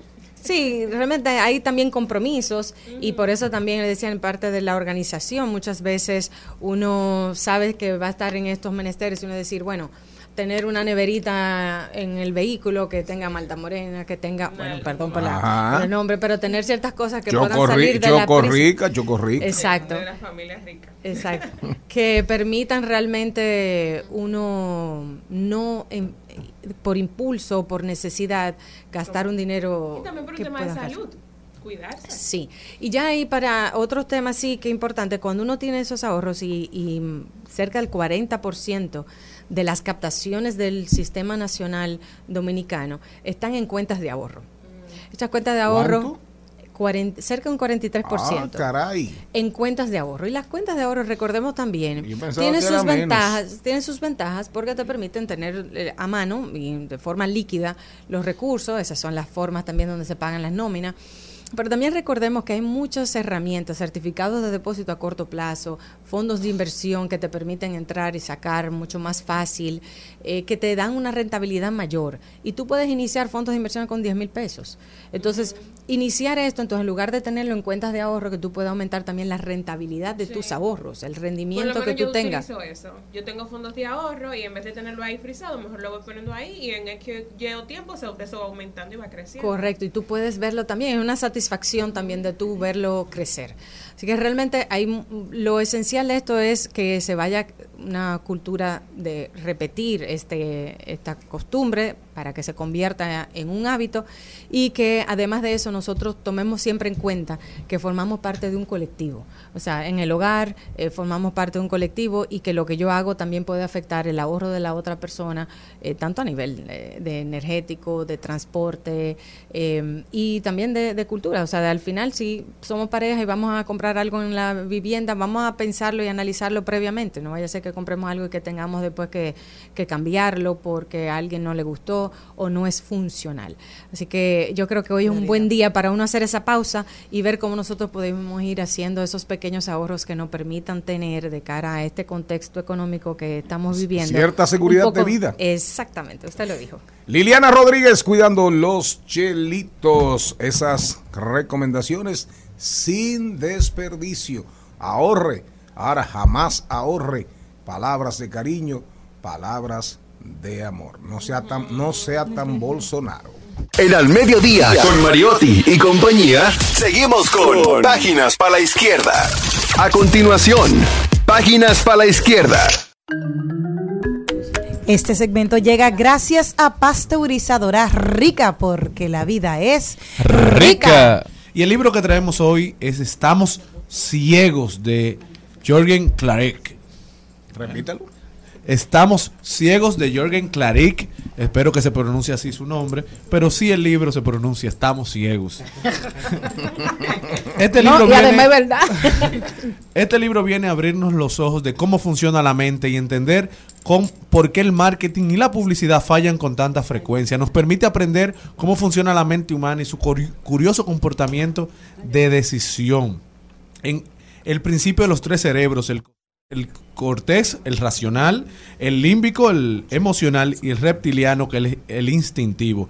Identificar cuáles son los errores más serios de las grandes marcas por estar ciegas. Así como conocer ejemplos prácticos de ceguera y muestra cómo, cómo abrir los ojos y cómo cambiar la visión y la, cul- y la cultura de nuestra empresa. Además, nos brinda 10 principios básicos para entender la mente subconsciente que permite potencializar las ventas y el, ma- el marketing. Bueno, es un libro súper interesante. No, no, pero diga ahí porque aquí está Carlos Mariotti.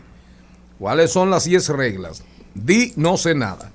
Entiende la problemática, plantea un objetivo claro, investiga bajo modelos científicos, genera hipótesis, genera preguntas claves, utiliza la técnica del landering, ¿Qué es eso? lee entre líneas, discrimina la información bajo principios neurobiológicos para así disco- descubrir la- las improntas, depura y jerarquiza los insights y sintetiza y codifica codifica e implementa. Bueno, estos son conceptos básicos que todo el que mantiene una empresa, tiene planes de crear una empresa, debe visualizarlos, debe entenderlos para que así tu proceso de creación, tu proceso de venta, tu proceso de posicionamiento sea más efectivo y no cometamos los errores básicos del emprendedor o del que ya tiene una empresa eh, que se mantiene, que cree que todo debe continuar estático. El mundo cambia y así deben cambiar nuestros negocios. Si usted estudia mercadeo, si usted es un emprendedor, es un libro, ¿cómo se llama? Estamos ciegos. Es las 48 leyes del poder del que emprende. Estamos ciegos de Jorgen Klarik. Oigan bien, tres cerebros, el racional, el emocional, según él, Y el instintivo. instintivo. Este segmento llegó gracias a Pasteurizadora Rica, porque la vida es Estás escuchando Al Mediodía con Mariotti y compañía.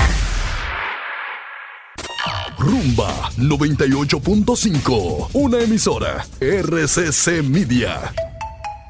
Seguimos, segui- seguimos con Al Mediodía, con Mariotti y compañía. Gracias, manita, gracias. Para nosotros fue un orgullo, de verdad. Eh, algo que, que no se nos va a olvidar nunca. Es una experiencia maravillosa, de verdad.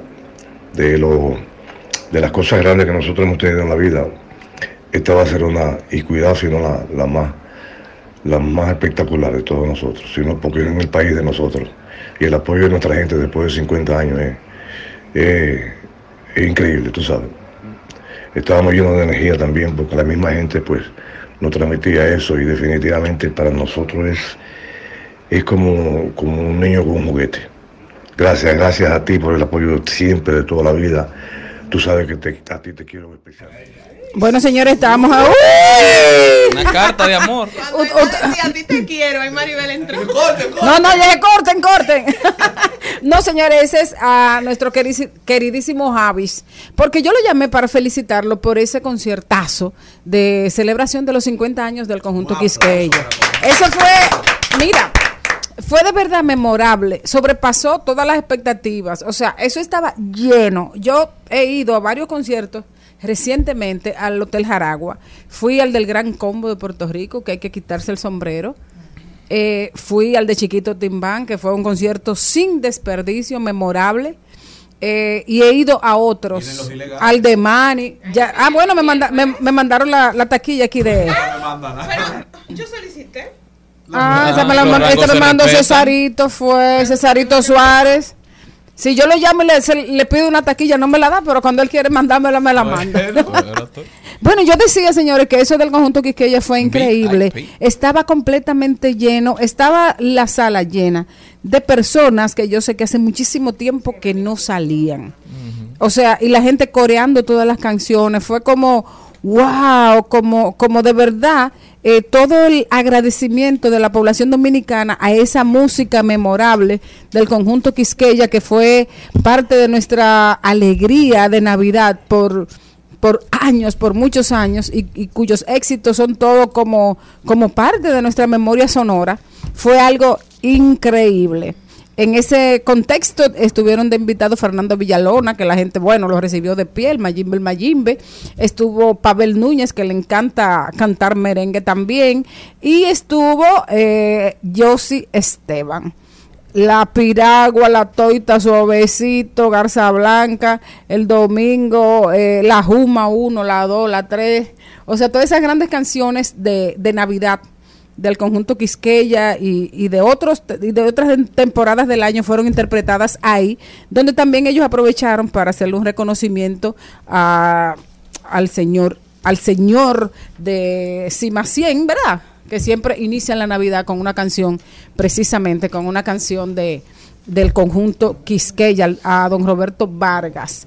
También le hicieron una, un homenaje a Edith, a Edith Melgen, que aunque forma parte de la banda, eh, ha sido crucial en la conformación y el sostenimiento del mito sabor del conjunto Quisqueya. Y quiero dar una primicia. A las 3 de la tarde de hoy, la Cámara de Diputados le va a rendir un homenaje, un reconocimiento al conjunto Quisqueya. Así que esta Navidad, eh, Valenzuela y asociados y Javis y Adi y Elías y los muchachos del conjunto Quisqueya van a poner a bailar al país con todos esos merengues que son recuerdo y que son presente constante en la memoria emocional y navideña del pueblo dominicano. Mi felicitación y mi cariño para ellos. Pero no pusiste a sonar nada del conjunto Quisqueya.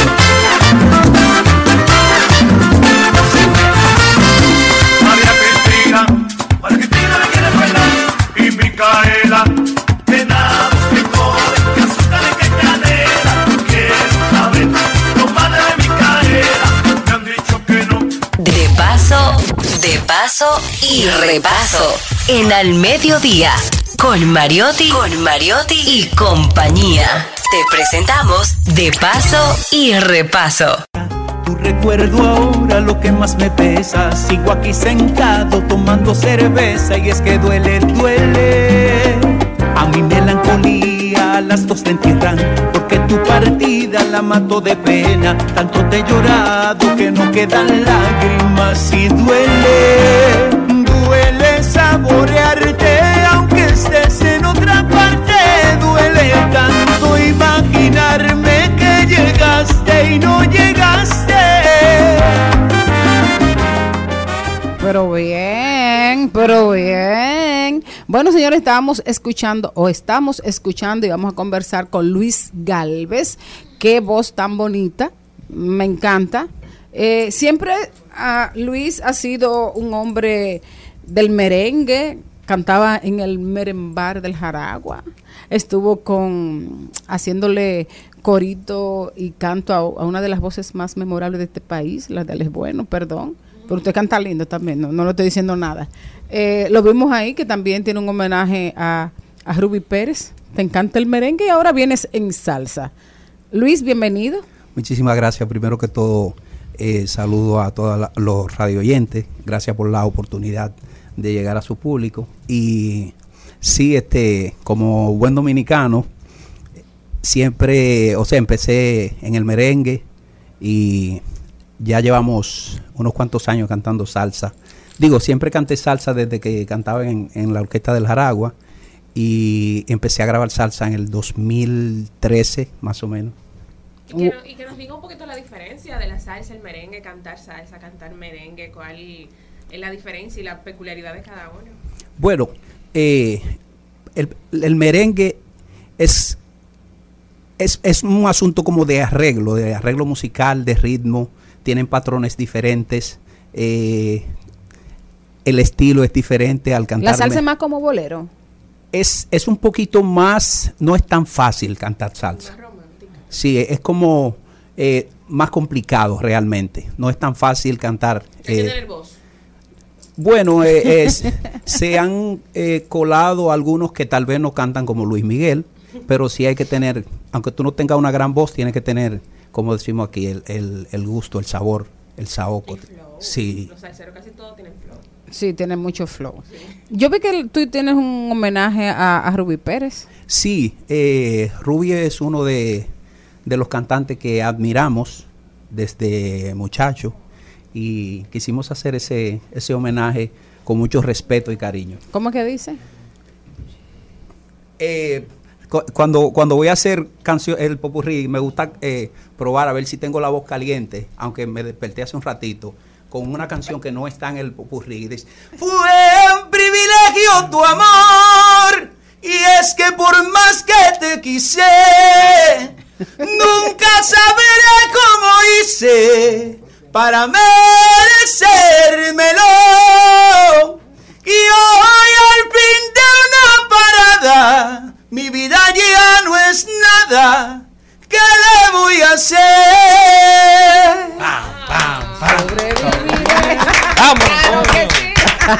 Ese no está en el popurrí, pero, pero eh, siempre empe- empezamos con, con algo así parecido para... Y entonces tú no tenías problema cuando tú estabas en esas orquestas de que, bueno, parada joven, eh, fulano, ¿no? Que ese muchacho como que canta demasiado. Apáguenlo, apáguenlo. Exacto. Eh, eh, apágame el micrófono, por favor. Yo nunca me he detenido a, a eso, a, a ver eh, quién quiere darte problemas por el talento que tú tienes, porque siempre uno va a tener enemigos gratis, como yo le llamo. Son eh, personas que, que no, no es que le molesta que tú tengas algo, sino es que, que ellos le, no, le molesta todo. Entonces, ¿y por qué él se ríe así? ¿Y por qué él canta así? ¿Y por qué esa, sí, porque esa muchacha tiene esa- ese traje azul tan bo- eh, eh, rosado tan bonito y esto? y- entonces yo no me no invierto mi tiempo en eso, en las personas que quieren meterle piedrecita a uno el- delante.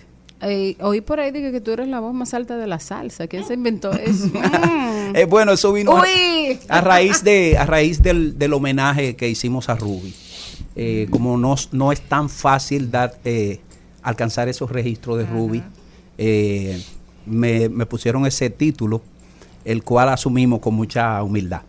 Cuando hablamos de, de, de ti, hablamos de toda esa experiencia aquí en el país, luego en Estados Unidos, donde te, te fuiste y tuviste como que coger un centro. ¿Ya qué fue lo que pasó? Bueno, a Estados Unidos es, es un país de, de muchas oportunidades donde uno tiene que llegar con, con mucho deseo de, de superarse, porque si te si no te enfocas, te puedes pasar una vida entera eh, envuelto en la rutina, te, y, y- Te y- traga. sí, Nueva York te traga fácil.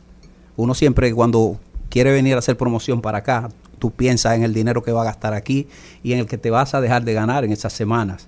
Entonces es un poquito difícil para las personas que viven allá eh, moverse aquí a trabajar con lo que es la música y otras cosas. Pero En el caso tuyo, eh, ¿te vas a quedar en los Estados Unidos? ¿Te vas a establecer aquí, en Puerto Rico? ¿Qué es lo que vas a hacer? Ya estoy aquí desde febrero. Vine en febrero y fui ahora en septiembre a ver los, los niños. Eh, duré cinco o seis semanas y aquí estamos otra vez. Yo me voy a quedar acá. ¿Y la niña? Eh, son dos varones y dos hembras. Eh, de, la, de la niña que No tú me- Este hombre no cae en gancho. no, de la niña que tú me estás preguntando, eh, yo estoy un poquito complicado con eso, porque yo creo que una mujer eh, se merece a alguien que le dedique el tiempo, que tenga tiempo para cuidarla, quererla. Yo no, ahora mismo yo- el tiempo mío es para la música. Tu novia es la música. Sí. Sí, este, yo no digo que si uno se- si alguien se quiere portar mal con uno y a uno le agrada, uno haga alguna travesura, pero pero de verdad que no tengo tiempo para tener pareja ahora. Es un hombre, eso es No, pero- masculinidad positiva. Un hombre, ajá, un hombre honrado. Luis, quería preguntarte, tú que aparte de eso estás las noches, no es fácil trabajar de noche, ¿cómo te mantienes en el día? Eh, porque andas muy light, o sea, y tú sabes que la noche eh, no es fácil. Y sobre todo que a veces un traguito y una cosita, pero tú te cuidas mucho, ¿cuál es tu rutina? ¿Qué haces normalmente en los días? Bueno, eh, normalmente eh, en el día descanso, normalmente duermo de, eh, en las mañanas, o sea, la madrugada en las mañanas. Trato de hacer ejercicio, no, no de levantar pesa, porque cuando hago mucha fuerza yo creo que estoy trabajando. Eh, más camino y corro. Eh, nunca he tenido vicio de droga, no fumo. Digo, prendo algunos sabanos, pero eso es para molestar a la gente en las redes, para tirarme fotos. Y cuando voy a cantar me puedo dar uno o dos tragos de, de, de brandy. Eh, pero no, o sea, trato de cuidarme mi salud y, y eso es parte de... En, en, en términos de, de, de grabación, Luis, ¿qué, cu- ¿cuál es tu discografía? Eh, si tienes orquesta, ¿qué, Sí, tengo mi orquesta aquí eh, actualmente. Eh, discografía, grabé el primer CD de Parada Joven, del primer CD donde estaba Pablo Martínez. El primer Pablito. el, antes de Pablo. No, Pablito está aquí. Sigue. Antes de Pablo, yo grabé el primer CD de esa orquesta. Eh, 2005 gané Premio Lo Nuestro con la orquesta eh, Proyecto Nuevo de Miami. Y ya luego, después de eso, empecé a grabar mis cosas. Hice una producción eh, solo. Salsa merengue. esa. Eh, esa era de bachata. Uh, Entonces, eh, grabé, vine, grabé con Víctor Wild antes de, de que él eh, eh, muriera. Grabé con el maestro Diego Galé en Colombia. Y ahora estamos haciendo estas canciones eh, con músicos de, de Cuba, Puerto Rico. o sea, que estás haciendo una nueva producción musical, eh, completamente salsa. ¿Qué más traes? Sí, este, tenemos varias, como tengo muchas grabaciones guardadas, eh, a lo mejor uno pueda poner una que otro eh, música de otro ritmo, pero ya eso se lo vamos a dejar a, a Luisín Martín. Ah, es, esa era mi otra pregunta, que yo sé que ahora empiezas a formar parte de, vamos a decir, de la casa, ¿verdad? De, de manejo de, de Luisín Martí.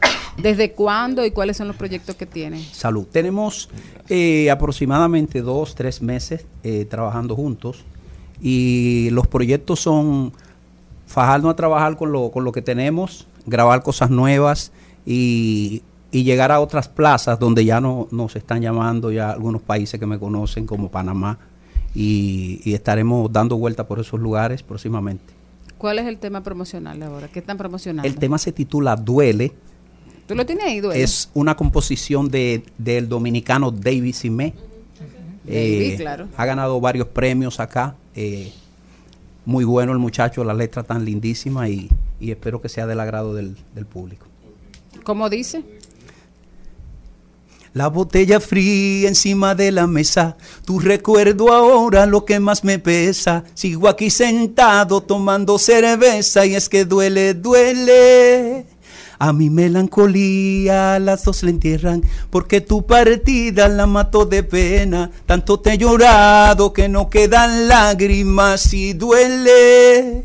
Duele saborearte aunque estés en otra parte. Duele tan... Ay. Bueno, dolió, dolió. duele. Eh, no dolió. Gracias, Luis. Gracias por venir. Excelente conversar contigo. Excelente voz, excelente fraseo, su musiquita también. Va- Vamos a bailarlo Gracias a ahora. ustedes por la oportunidad. que no estés y que te quiera como yo te estoy queriendo, aunque me mate el sufrimiento. Duele recordarte en este insomnio irreverente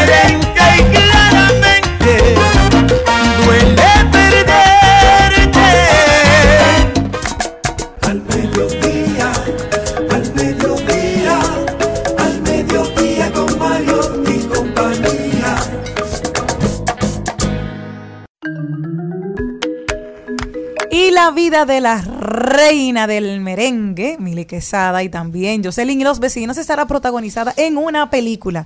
Qué buena noticia. Sí, Leticia Tono será la directora de la cinta y ya comenzaron la preproducción en octubre aquí. Y le estarán protagonizando una actriz radicada en Los Ángeles. Sandy Hernández, actriz dominicana radicada en Los Ángeles, que recientemente interpretó a Minerva Mirabal en la serie El Grito de las Mariposas y una producción de Disney. Y también Juan Carlos Pichardo quien, quien encarnará el ahora fallecido esposo de Mili Quesada, Rafael Vázquez. Estarán ellos siendo los protagónicos, estarán viendo cómo se desenvolvió, cómo comenzaron a desarrollar toda su carrera Mili, Jocelyn y los vecinos, cómo se radicaron en Estados Unidos. Estará grabado aquí en Puerto Rico y también en Estados Unidos. Y es un- la historia de la reina, qué chulo, que ella y estaba súper feliz y emocionada No, de pero ser inmortalizada en el, en, en el séptimo arte. Bueno, yo me alegro mucho y me alegro también de que sea Leticia Tonos, que, que tiene una estética en el cine inmejorable, eh, todo con una tremenda delicadeza, ah, con mucha calidad. Y yo sé que eso que se presente va, no va a ser un cliché, como tú dices, sino que va a ser una película de contenido, de con, con toda esa sustancia histórica, lo que ha significado los vecinos eh, unos muchachos, ¿verdad? Que desde Puerto Rico primero y luego desde los Estados Unidos fueron levantándose poco a poco y han tenido tantos golpes, o sea, ha sido una, una, una situación de vida difícil y que también ha afectado a, a la, a la clase, a la parte artística. Eh, bueno, que, que se empiece con Mili, que empiece Leticia, y faltará y tendremos que ver en pantalla gigante casos como el de Johnny Ventura, casos como el de Wilfrido Vargas. Sí, y ojalá, como ojalá y otro- se pongan de acuerdo con la, con la del Mayimbe, con la de Fernando Villalona. Yo creo que un actor para interpretar al Mayimbe fuera este joven eh, Yacer Michelin, que se parece Se un poco a la sí. contextura del Mayimbe en sus inicios, Es- ¿verdad? exacto. Quizás para el Mayimbe de hoy tendrá- tendremos que buscar a, a otro actor. Pero esa historia de Fernando Villalona tiene muchísimo contenido y puede Y- ser de, de mucho beneficio para el merengue, Y porque es muchísimo una que obra que enseñar. viajaría el mundo. No, y además, eh, yo siempre digo, Charlene, que una de, la- de las ventajas que tiene Fernando y la razón por la que el pueblo dominicano lo quiere tanto es porque Fernando fue capaz de ser honesto.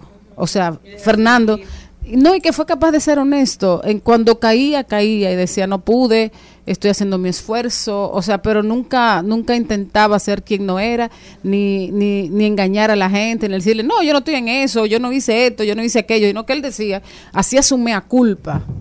Perdónenme, lo estoy intentando. ¿Tú sabes una Y- historia que, escúchame Jenny, ¿tú sabes una historia que a mí me gustaría ver algún día? Es cómo se formó la creación de esos procesos de comedia de la escuelota, Freddy, Boruga, o sea, esos momentos en que había mucho dinero. Hay que hacerlo ellos- rápido. Porque ellos realmente en ese momento eran los padres de la comedia de la televisión en ese entonces y cómo no supieron algunos manejar esa cantidad de dinero, la fama, las situaciones económicas, las situaciones Ah, que tú lo que quieres es el morbo, eh. No, ya- no, pero no, inclusive no, no, no solo eso, Malena, que la gente, y- y la gente también dice y piensa como que malgastaron mucho dinero. En ese, en esa época no se pagaba tanto dinero. o sea, cuando Ni tampoco había una cultura de Ni- ahorro, era ni- el día a día. Exactamente, era el día a día. Y además eran chelitos. O sea, el programa era que facturaba mucho.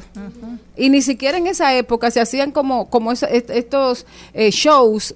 O sea, lo, que era, era distinto. La, la- el- Y hay, y hay que ver también de la parte de Milly, Jocelyn, no sé, que van a tratar la parte de, de ella, de cómo ella se convirtió al evangelio. Jocelyn, en este caso, que se convirtió con espo- pastora también con su esposo, que estuvieron pastoreando. Pero Milly, ¿cómo tiene el, el revés de perder a su esposo, que era su manager, que era su todo? Y en 1997 levantarse con una producción que fue, uff, con esa canción de por todo lo que me por todo lo que me amaste, que fue eh, por lo- porque me amaste, que era Because You Love Me de, de Oye. Celine Dios, Celine Dion. No, pero lo dijo rápido. Dice que, claro. Y bien, ¿cómo es? Y- Because you- siempre la- Because ¿cómo? You Love Me. Ah, que es una de mis canciones favoritas. Y lo tengo todo. Y quizás, y ya no te dije adiós. O sea, fue una. eh, fue una canción, fue una producción que nos abrazamos a ella dentro de su dolor. So- nos sentimos identificados y eso hizo que ella volviera a resurgir como el ave fénix. Y, y eso y eso te nos vuelve a un punto. Y es el punto de que cuando tú tienes una historia real, cuando tú tienes de verdad tu emocionalidad y tu vida personal comprometida con tu carrera, el público eh, te asume y se abraza a eso. Medida voy a tomar, no me vuelvo a... En al mediodía es bueno recibir buenas noticias. Es bueno recibir buenas noticias con Mariotti y compañía. Felicitar a los amigos de Grupo Punta Cana porque acaban de anunciar que estarán desarrollando un centro logístico de carga aérea. Este proyecto creará más de 10.000 empleos y posicionará a la República Dominicana como uno de los líderes de comercio e inversión extranjera a nivel internacional. La empresa proveedora de soluciones logísticas DP World y Punta Cana Free Trade Zone, una empresa de Grupo Punta Cana, firmaron este acuerdo de inversión conjunta para el desarrollo de este centro logístico con el fin de crear una plataforma multimodal para el manejo de carga aérea, terrestre y marítima. Una inversión aproximada de 200 millones de dólares. Este Punta Cana Free Trade Zone albergará operaciones logísticas de carga y oficinas para el desarrollo del Punta Cana Hub. Felicidades para Frank Elías Rainieri, presidente del Punta Cana Free Trade Zone y del grupo Punta Cana, y para Don Morten Johansen, CEO de DP World en República Dominicana. Así sigue fortaleciéndose, ¿verdad? La República Dominicana como hub internacional. Felicidades para Grupo Punta Cana y para toda la región. Señores, este fue el programa de hoy. Muchísimas gracias por habernos acompañado en el mediodía con Mariotti y compañía. Hasta mañana, pueblo dominicano. Si Dios quiere. Hasta aquí, Mariotti y compañía. Hasta aquí, Mariotti y compañía. Hasta mañana. Rumba 98.5, una emisora RCC Media.